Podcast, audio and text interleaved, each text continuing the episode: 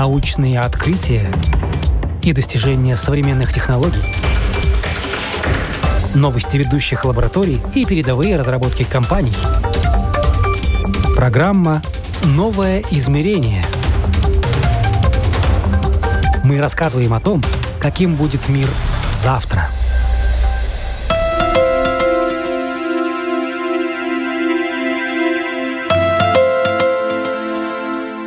возможностей подарил нам интернет. И главное, все мы теперь очень тесно связаны друг с другом. Сегодня, не вставая с дивана, можно узнать, что происходит за 3-9 земель. Здорово? Ну, конечно. Особенно если знать, как извлекать из этого пользу. Организовать свою СМИ и преуспеть. Как сближают порталы. Вот тема сегодняшнего выпуска программы «Новое измерение». Меня зовут Яна Гермакова, а мой гость Артур Гапак, журналист, сооснователь бизнес-портала возможностей для молодых профессионалов «Альфа-Гамма». Офис компании находится в Амстердаме, но география публикаций – весь мир. В серьезный ресурс портал вырос из блога, в котором Артур просто делился своими мыслями. Сегодня же у портала есть даже свое мобильное приложение. На платформе можно найти статьи о финансах, о работе и предпринимательстве, о практике, услугах и трендах. Тут и полезные советы, и информация к сведению. Все, что поможет молодому профессионалу построить карьеру, сколотить бизнес, определиться с учебой и быть в курсе происходящего в самых разных сферах. И только одну тему платформа обходит стороной. Мы не пишем о политике. Мы именно от этого всего отошли. И сейчас получается так, что какие-то инвесторы приходят к нам и хотят нас выкупить. И как бы это, конечно, э, такие разговоры поднимают, конечно, эго и мораль ком- команды, но это не то, ради чего мы это начинали. Вот. И мы хотели бы именно вот продолжать это так, мы хотели бы только расширять вот именно то, какое позитивное влияние мы можем нести. Позитивное влияние от такой информационной платформы измерить просто. Растут и расширяются стартапы, появляются новые предприниматели. Артур признает, его цель – подтолкнуть к успеху, посеять в молодом человеке то самое зерно, из которого потом вырастет серьезный проект. Очень многое из того, о чем мы сегодня будем говорить с Артуром, а говорить мы будем о тенденциях и трендах, можно найти в статьях на его платформе. Но так как читать нам с вами некогда, давайте уже будем честны друг с другом, воспользуемся хорошей возможностью и просто спросим у автора. А проекты какие сейчас востребованы? Потому что раньше можно было открыть магазин, торговать там тряпочками, и все были счастливы. Вроде как экономика работает страны, mm-hmm. ты доволен mm-hmm. в своем этом маленьком микропредприятии, у тебя есть какой-то круг постоянных клиентов, которые к тебе заходят по пути на работу или когда есть свободное время. Сейчас мы видим, если пройти по Риге, то очень много вот первых рядов домов, они просто сколочены, забиты, сдаются, пыльные. В общем, ничего там не происходит. Какие проекты вообще сейчас востребованы? Мы только уходим все в виртуальную среду, и это какие-то услуги, или вот для таких физических вещей тоже остается сегодня место? Заколачивание витрин – это тенденция не только в Риге, я бы сказал, это тенденция много где в Европе, включая в Амстердаме. Э, и отчасти это связано с тем, что больше организаций понимает, что ни к чему вести офис свой – это весьма ну, большие расходы. И ради чего? Если все встречи происходят виртуально, э, коммуникация происходит виртуально, эм, что, скажем, можно вот ту же одежду заказывать там, по WhatsApp, и э, вам ее доставят условно, там, на следующий день, да, то есть вам не надо даже вот идти вот физически. Да, есть сегмент э, клиентов, которые предпочитают прийти физически, э, вот, и попробовать товар, и поэтому, скажем, торговые центры, они пока никуда не, усп... не спешат пропадать. Но вот именно что касается малых вот таких вот магазинчиков, что сейчас ценность будет иметь именно сообщество, вот так называемое комьюнити. И вы можете построить комьюнити, вот свое сообщество именно вокруг какой-то идеи, вокруг каких-то интересов. Скажем, э, сейчас вот мы видим, особенно в эпоху, когда вот информации просто навалом, ценность человеческого общения и принадлежность себя какой-то группы, она вот еще более. Вот мы видим, мы это вот с тех пор, как ковид начался, и как бы технически он сейчас закончился, но мы сейчас увидели, что это вот просто э, как никогда вот показало вот важность этого. И надо строить бизнес вокруг именно комьюнити. И, кстати, э, я не знаю, насколько здесь, здесь, вот в Риге это происходит, но я скажу, вот, что в Нидерландах это очень сильно развито, что если какой-то маленький магазинчик, то все будут ходить в этот маленький магазинчик вот в ближайшие округе. Там вообще отдельный вот менталитет в этом плане, что люди из одной провинции, они будут поддерживать предприятия из этой же провинции и не поддерживать из другой провинции. Я вообще немножко эм, удивляюсь вот такому зашоренному немного мышлению, вот, казалось бы, в такой прогрессивной стране, но это там цветет и пахнет. Казалось бы, вот, скажем, в Латвии, за сколько вот сетей торговых? Там их 17, и все умудряются зарабатывать. И это связано с тем, что очень высокая сегментация. То есть там куча вот этих, вот именно как универмагов, таких вот продуктовых, и они все умудряются э, как-то вот уживаться друг с другом. И в то же время, да, население там большое, большой рынок, 17, там более 17 миллионов э, человек населения, но в то же время вот эта сегментированность для меня удивительна. Вот. И чем, скажем, дальше прямоугольника, который формирует четыре больших города, Амстердам, Роттердам, Утрехт и Гага, тем более эта вот сегментированность э, чувствуется. А эта сегментированность так не ощущается, если живешь, живешь внутри вот этой зоны. Говоря о тенденциях, Артур подчеркивает особую роль такого явления, как цифровой след. И если когда-то, много веков назад, в своих философских трудах Рене Декарт утверждал «я мыслю», следовательно, «я существую», то в наши дни, по сути, все сводится к следующему. «Я есть в интернете», следовательно, «я существую». Условно говоря, если ты не существуешь в соцсетях, если тебя, ты не заметен, то ты как бы не существуешь. Это грустная реальность, но мы так устроены, что мы как бы экономим время, и если нам что-то непонятно в условиях, когда нас бомбардируют информацией, мы вынуждены принимать решения очень быстро. Если информация моментально не представлена нам, если мы получаем ответ быстро, то, скорее всего, мы ее пропустим. Мы сейчас, когда набираем коллег даже к нам э, в команду, если мы видим, что человек, условно, который на продаже, на маркетинг подается, и этого человека нельзя найти в соцсетях, нельзя найти вот нигде в онлайн, мы даже не рассматриваем такие кандидатуры, потому что мы понимаем, что у этого человека не будут покупать, у этого человека э, его не будут всерьез воспринимать, и это будет систематически э, получаться, что мы напишем 100 людям, и 100 людей будут молчать. Да? Ну, это верный признак, что что-то не так. Вот. И люди поэтому хотят покупать у личностей, они хотят видеть, какие мотивы у этих личностей. Идеально это должно быть как можно больше информации доступно. И, и я сам раньше помню, мне тоже, я тоже не чувствовал себя комфортно с тем, что вот я делюсь такой информацией. Вот эти сценарии, это те, вот, кстати, блоки, которые, может быть, не позволяют вот карьере выйти на новый уровень. Потому что вот заметьте, когда вы покупаете что-то, что вы в первую очередь делаете? Вы читаете онлайн-отзывы, вы вбиваете наверняка название этой компании в поисковик.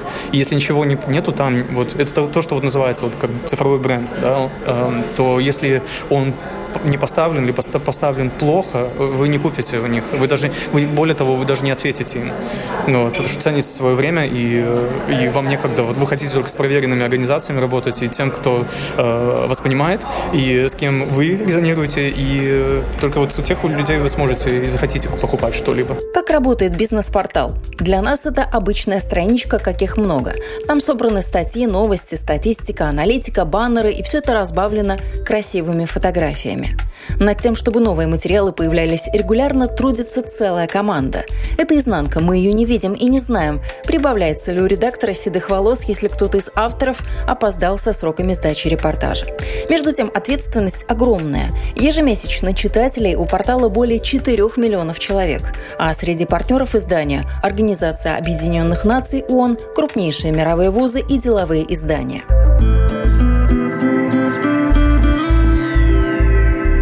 Вот 6 лет у вас уже позади работы в Альфа-Гамма. А что дальше? Какие планы вы себе ставите? Какие ну, горизонты? Ну, у нас огромные планы в перспективе, конечно же, расширение. Вот мы добавили, новый, вот к нам присоединилась в команду новая коллега по маркетингу, и э, мы сейчас вот хотим больше экспериментировать с видеоконтентом, э, потому что мы сейчас фокусируемся преимущественно на письменном, и э, э все, что касается вот видео, мы считаем, что вот у этого большое будущее, и мы все же не сразу в это направление шли, потому что там, к сожалению, больше творчества. Когда вы, есть написанный текст, многое можно измерить, э, многое вот, можно полагаться на аналитику. А вот что касается создания видео, там играет э, больш, больше аспект именно визуал. Визуал — это как художник как видит, вот так и рисует, да, и поэтому с кем-то это резонирует, с кем-то нет. Э, но мы будем больше вот еще в этом направлении экспериментировать. Следующее направление – это мы хотим, эм, мы э, работаем над созданием своего инвестиционного фонда, э, чтобы могли привлечь внешний капитал э, под управление, и таким образом мы могли бы часть доходов вот именно от наших инвестиционных операций вкладывать в развитие медиабизнеса. Потому что, как вы знаете, независимых крупных медиа нет. Да, даже вот, э, вот Латвийское радио, оно тоже живет на э, поддержку государственную. То же самое, если посмотрите на BBC, Deutsche Welle, RTL, все вот эти э, крупные медиа, они, они живут с этого. Э, я знаю, что вот э, BBC, они получают почти 1 миллиард фунтов каждый год э, на поддержку своих операций.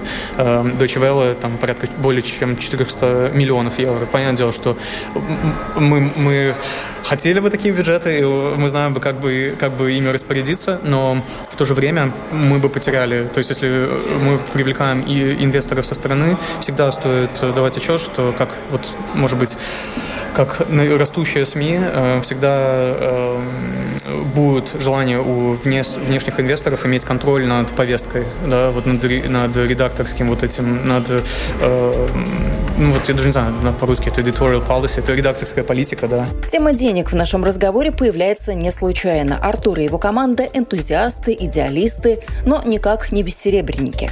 Если то, что они делают, это полноценная работа, значит и трудиться они должны за зарплату, такую же полноценную. Все-таки в наше время спасибо в карман не положишь и по ипотеке им не расплатишься. Но, развивая монетизацию, Артур преследует и еще одну цель. За деньги читателя напомнить этому самому читателю, чтобы человек не упускал интересные вакансии и свое CV отсылал немедленно, как только прочитал о какой-то интересной возможности. Не откладывал на завтра то, что можно сделать прямо сейчас. Вы свои советы, вы их бесплатно раздаете или сейчас уже это модная схема по подписке? Как вообще все это работает? Ну вот мы как раз-таки, вот сейчас у нас будет своя подписка тоже, вот мы планируем это вести, потому что мы видим, что есть ценность на, на это. То есть мы видим, что есть ценность на то, что вот у нас есть возможности, э, и людям просто некогда подаваться на них. Вот, и мы, у нас есть идея, как это вот реализовать в виде подписки, и вот за это вот как бы брать деньги, чтобы на все возможности просто успевать подаваться. Вот. И э, могу сказать, что вот когда вас замечают, э, и это, для этого не надо быть медийной площадкой в виде нас, э, чтобы там, с мультимиллионной аудиторией. Можно быть именно человеком, который говорит о том, что э, для него реально важно, будь то какие-то социальные, экономические темы, политические темы, спортивные темы, бизнес-темы, эм, то если об этом говорить, то возможности будут находить сами. То есть люди услышат вас, услышат ваш уникальный голос, вашу уникальную точку зрения, которая срезонирует с ними, и они вам напишут, не хотите ли вы принять участие там, в таком-то, такой-то программе, не хотите ли вы выступить у нас как спикер. Вот. И это просто сплошь и рядом. И я бы сказал, что это вот возможность вот видеть эти возможности, подаваться на них и не бояться вот именно пойти в новое неожиданно. Это вот важный определенные черты характера, которые, ну вот качество, скажем, не черты характера, а качество, которые надо вот в себе развить, чтобы вот преуспеть вот во всем этом потоке возможностей. Тоже хорошо преуспели. Вы, брат, это такое вот, я так понимаю, семейное что-то уже, да? Да, да, да, да. Ну, так получилось, да, что э Эрик э, и я, вот мы э, дружны, мы уже не первый проект вместе начинали, вот, и получилось так, что вот э, миссия вот этого проекта для нас обоих вот как бы важна, и э, мы видим большое грандиозное будущее этого проекта. Ну и поэтому, да, продолжаем работать вместе. Ну и да, 15-й коллега добавился к нам. То есть мы как бы э, мы э, расширяем нашу команду, и мы ожидаем, что, что наши сокомандники, э, они будут говорить нам, что делать э, и как делать, э, как делать вещи лучше. У нас есть такой как бы девиз внутри компании, э, что все, что вот вы видите на Альфагаме, э, было рождено в результате эксперимента, либо случая. Да, это как на английском это experiment or accident да, и вот что в виде как э, э, такого случая, либо эксперимента, вот, по сути, мы превратились в такую медиаплощадку, которой мы являемся сейчас, и э, мы там тоже получили всевозможные эти награды, как там медиа-инноватор года и так далее, и э, нам нравится этот титул, вот, но мы видим, что возможности вот каждый раз вот что-то попробовать новые вот эти вот срезы, э, направления в медиа, их очень много, и просто успеваю их внедрять и реализовывать. Но вы расположены в Амстердаме, да, Нидерланды. Почему это такая локализация была выбрана?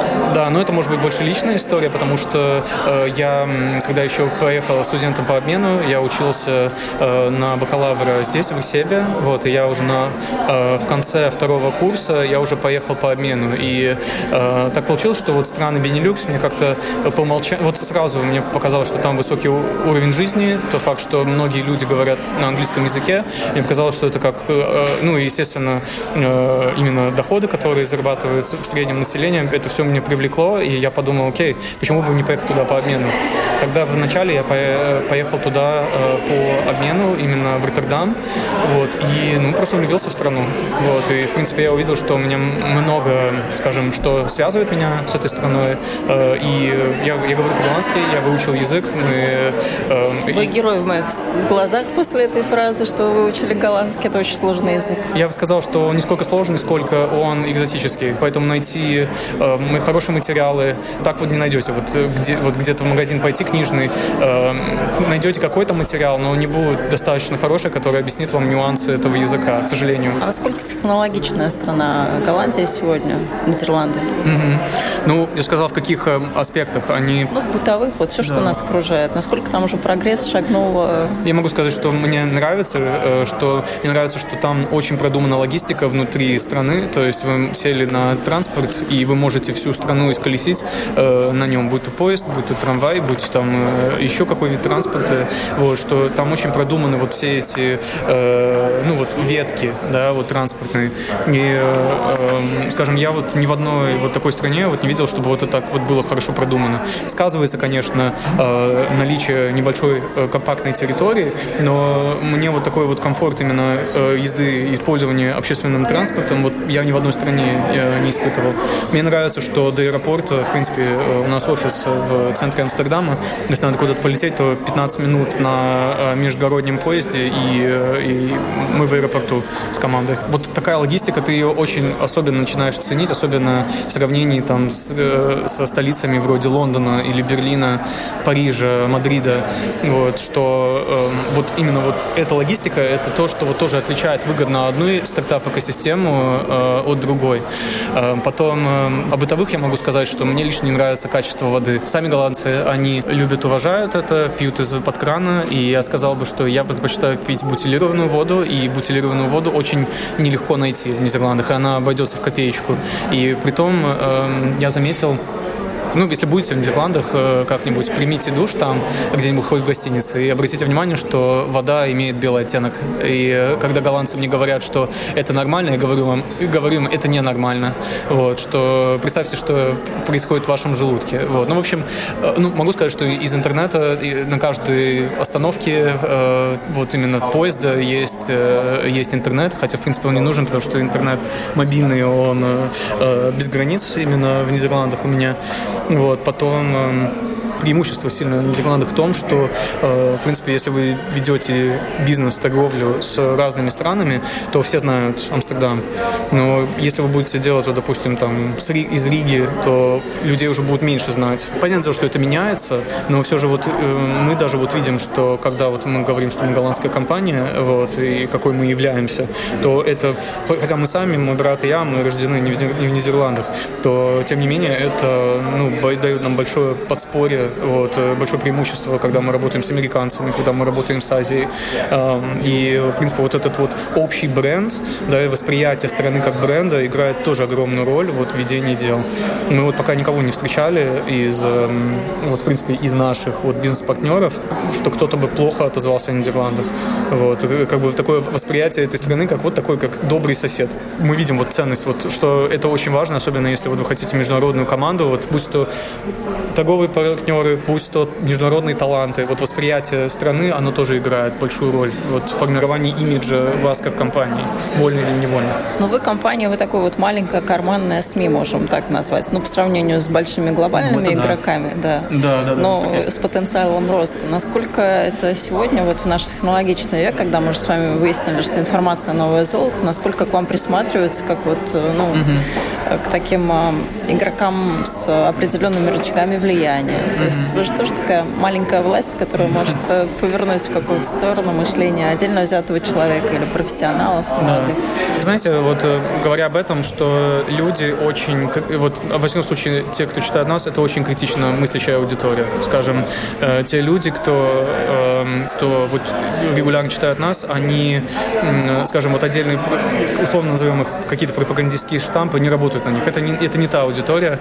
Э, более того, начнете вы так делать с ними, а вы растеряете все, весь авторитет, который вы долгие годы наращивали. Единственное, что можно говорить, это говорить о каких-то интересах, говорить о каких-то возможностях, говорить о каких-то тенденциях, как бы дать вот разные инструменты, дать э, вот как бы все, насколько возможно объективную информацию о возможностях, а уже нашим читателям принимать самим решения.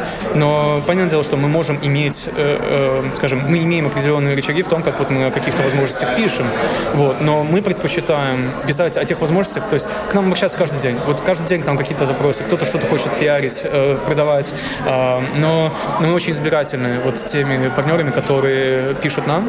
То есть мы, мы очень мало кому говорим «да», вот, и потому что мы понимаем вот важность вот репутации. Это кажется, что вот один раз там с каким-то сомнительным партнером будешь что-то делать денег ради, второй раз, третий раз, мало кто заметит. Нет, это все заметят, и вы никогда не знаете, как это против вас играет.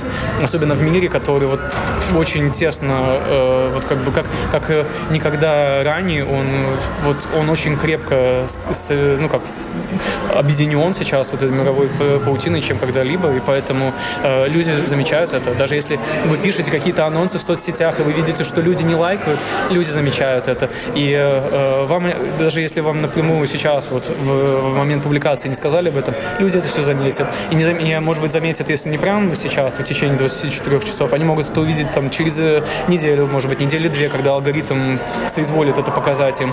Но люди это будут замечать. Как мне кажется, вот на что обращает внимание вот аудитория, как это в наши дни очень важно установить доверие. И доверие можно установить, в принципе, только э, делая две вещи. Делать качественный контент и э, делать это регулярно. Тоже хорошие слова, но вот если мы заглянем по ту сторону вашей работы, по ту сторону информационной платформы, где регулярно будут какие-то статьи, обзоры, э, да. пишут журналисты, то сколько это вообще требует времени? Потому что для нас, пользователей, ну, мы открыли портал, что-то почитали, там сегодня, завтра новая статья появилась, классно, здорово, есть что почитать. А для да. вас по ту сторону, да. что вам приходится вкладывать, чтобы наполнять все это а, статьями и вообще, чтобы это жило и развивалось? Ну, я бы сказал, что надо иметь очень аналитический ум, э, надо иметь э, желание э, работать с информацией. Опять-таки, это то, что журналисты делают, в принципе, но э, сейчас вот даже вот те люди, которые называют себя копирайтерами, они должны это делать тоже. То есть вот когда получают информацию, они должны задавать вопрос, э, кто ее написал, с каким посылом, кто является аудиторией и какие эмоции эта информация вызывает. Или какой вот какой конечный, вот на английском это как call to action, либо вот э, именно э, зов к действию, вот эта информация имеет либо должна иметь. И э, эти вот все вопросы, это то, на что мы отвечаем каждый день, когда мы не просто одну статью сделаем, а что вот мы, мы когда делаем э, какие-то анонсы в соцсетях, да, вот что мы хотим этой, этим э, постом вот сказать, да, какое мы действие хотим оказать и э, какие эмоции мы хотим вызвать. Это, это все, это, это по сути журналистская деятельность, э, но вот в рамках именно вот такого вида информации. И мне кажется, что, к сожалению, не все люди, вот, кто создает контент, они задаются себе этим вопросом. Эм, и тем не менее, вот сейчас очень много говорят об этом. Я был сам год назад на э, конференции в Люксембурге, э, где говорилось о... Э, это на, на английском называется Media Information Literacy. Да, это, это ваша... Грамотность, да? Грамотность, вот именно вот все, что касается работы с медиа и с информацией. И оказывается, это есть целое направление, наука, вот, э, как работать с информацией. Но очень многие люди даже не, не видят этого, не замечают этого. И вот нам кажется, что это сейчас не только прерогатива журналиста, а каждого человека, кто вот читает вот информацию в соцсетях, э, вот эти все блокпосты, слушает подкасты. Это всегда вот это вот умение работать с информацией, это навык вот тоже современного вот профессионала. Но сегодня конфликтует информация, ее объем с временем выдачи ее в эфир добавили у вас на платформу? То есть да. сколько у вас в день выходит каких-то постов, статей? Да. Потому что ну, понятно, что Мы... за каждым э, да. постом это ну, работа не одного часа. Конечно, мы ну, выпускаем сейчас у нас наша, с нашей командой э, и с авторами вот 500 человек мы можем э, один новый материал, достойный материал в день выпустить. Вот. И мы хотели бы, конечно же, больше, но мы сейчас, и как, как показывает практика, что э, лучше публиковать качественный, нужный контент, который нужен людям, чем просто вот превратиться в такую фабрику ну, низкопробного материала. И э, закрытие того же BuzzFeed, не знаю, если знаете про такую платформу, но... В двух словах нашим слушателям тоже расскажите, что за платформа, с чем была связана, почему закрылась. Да, в общем, это одна из тех платформ, которые э, называли как будущее СМИ. И, по сути, они использовали создание контента, который вызывает стремительную реакцию в виде каких-то эмоций, либо вот у вас появлялось желание комментировать, либо делиться с друзьями. И это вид контента, который связан там с котиками, с какими-то э, желтой прессой. Да, ну, да, да, да. Ну вот, ну так, вот такой материал. И, по сути, да, они смогли привлечь большую аудиторию, которая задерживается на их платформе не более 20 секунд. И их э, проблема э, заключилась в том, что они смогли это монетизировать. Хорошо, у нас есть миллионы просмотров, дальше что? А проблема в том, опять-таки то, как видится мне, э, как человеку из индустрии, то самая большая ценность вот именно в том, что вот эта аудитория, когда вы с ней взаимодействуете, она вас будет слушать. Если люди приходят на котиков и на любой другой такой вот контент, но им все равно, что вот поменяется лого у компании и никто не заметит, то это как бы плохой знак для вас, как э, медиабизнеса. Это значит, что у вас нет лояльной аудитории. Это значит, что э, если условно вы э, вот выключитесь на неделю, никто и не заметит. И это печально. Потому что сейчас вот это то, что вот произошло с этой площадкой, в которую вложили там, по-моему, более миллиарда долларов в эту площадку на протяжении э, 15 лет. И э, там те же люди, которые основали вот Huffington Post, которая такая вот, э, это больше издание, тоже современное, которое пишет о политических каких-то обзорах, событиях. Э, но эти же люди основали этот BuzzFeed. И они попытались сделать его массовым, не получилось коммерциализовать, вот закрыли сейчас это. Мы с самого начала создания Альфагаммы, мы всегда считали, что не надо считать, что твоя аудитория — это идиоты. Мы, наоборот, считаем, наша аудитория, она думающая, они будут задавать вопросы, и они задают вопросы почему такая возможность, почему такие тенденции, почему сейчас, почему это вообще меня должно волновать. И таких людей все больше, которые смело задают вопросы. А вот эти вот платформы, они как-то упустили это из виду. И вот те платформы, которые говорят как бы сверху, вот что вот я стою с рупором, и они никак не взаимодействуют с аудиторией, только они по мере статистики, ну, это, я считаю, что это СМИ уже прошлого века. Это так работали вот печатные издания. Вот. А сейчас уже надо строить комьюнити вокруг тем, надо строить э, ну, как бы реально вот держать руку на пульсе, что людям важно. О традиционном СМИ. Цифровым, понятно, у вас свой да. путь развития вы начинали уже, скажем, в другую эпоху, а традиционные, Тради... скажем, да. мы, Традицион... не только. Да, ну смотрите, я вот еще когда в бытность работы «Вести сегодня», я еще тогда советовал коллегам, вы все талантливые авторы, почему вы не ведете свои блоги? И э, вот вы знаете Дэна Брауна, да? Ну, вы его знаете наверняка как автора. Но вы знали, что он работает как журналист, в первую очередь. Вот это уже навряд ли. И, соответственно, журналистов, которые знамениты, которые зарабатывают этим на хлеб, очень мало.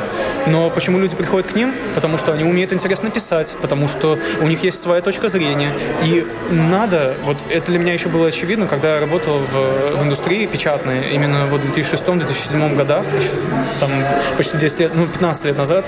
Э, и сейчас это еще как-никак вот, э, как никогда важно, что мало быть просто цифровой, вот иметь какую-то цифровую площадку. Надо, люди приходят на других людей. И мне нравится восприятие вот СМИ, как это это бизнес для людей. То есть и те СМИ, которые забывают об этом, они, они теряются как организации.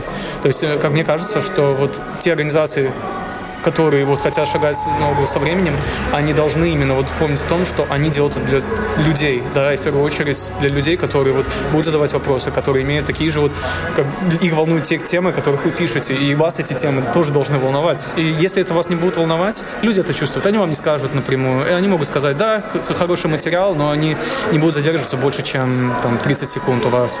Вот, либо когда вы скажете, вот вы напишете вот 10 статей, а потом скажете, о, кстати, у нас там мероприятие в Риге, приходите, они к вам не придут. Или скажут, у нас новая подписка появилась, да, вот там платная. Они не подпишутся. Вот, они вот так будут вот, давать вам понять, что вы что-то делаете не так. Вот, и это, кстати, хороший индикатор э, понять, есть ли у вас лояльная аудитория или нет. Потому что если у вас нет возможности, э, то есть люди не готовы вас поддерживать вот кошельком, ну, это значит, что, может быть, вы не, что, что, что вашей деятельности что-то не так. Вот. И это, во всяком случае, это то, какой, вот, какую философию мы исповедуем, и что в конечном итоге это тоже очень связано, в принципе, со стартап-философией. Да? Очень много говорят, что особенно вот такие вот большие э, акселераторы, как там Y Combinator, э, Techstars, 500 Startups, это вот тройка крупнейших. Э, и они говорят, создавайте то, что нужно людям. И э, вот в СМИ это именно вот то, что людям нужно, это вот статьи, которые вот будут как бы резонировать с ними и отвечать на их запросы сегодня. И это очень просто сделать на самом-то деле. Увидеть, а, какие темы волнуют вас, потом найти как много таких людей, собирать комьюнити вокруг них. Вот есть много площадок, где можно это делать. Телеграм, ваш сайт, блог, подкаст, где, YouTube, где можно э, создать как бы такое сообщество, где люди будут приходить именно на вас, на, на ваши и обсудить вот те темы, в которых вы эксперт. Прям готовый рецепт, да, или теперь остается брать да пользоваться? На здоровье. Вот. И, знаете, опять-таки, самое главное, это, это совет, он, в принципе, ничего не стоит. Самое главное, это вот именно пойти и сделать. И более того, я вот сейчас озвучил это, то, как видим мы с командой это, вот ваши слушатели могут тоже услышать это, и у них будет совсем другое представление. И это прекрасно. Увидев вот новую реализацию, да, вот этой же концепции, может быть, мы чему-то можем научиться. И наоборот. Как рождаются гениальные проекты? Спонтанно или их долго обсуждают? Что выстрелит? Идея на миллион или то, что вы придумали без бюджета на коленке? Об этом никогда заранее не узнаете, пока сами не попробуете что-то взять и сделать. Напомню, нашим гостем сегодня был Артур Гапак, журналист, сооснователь международного бизнес-портала возможностей для молодых профессионалов «Альфа Гамма». На этом я, Яна Ермакова, с вами прощаюсь. Это была программа «Простыми словами». Всего доброго и до новых встреч.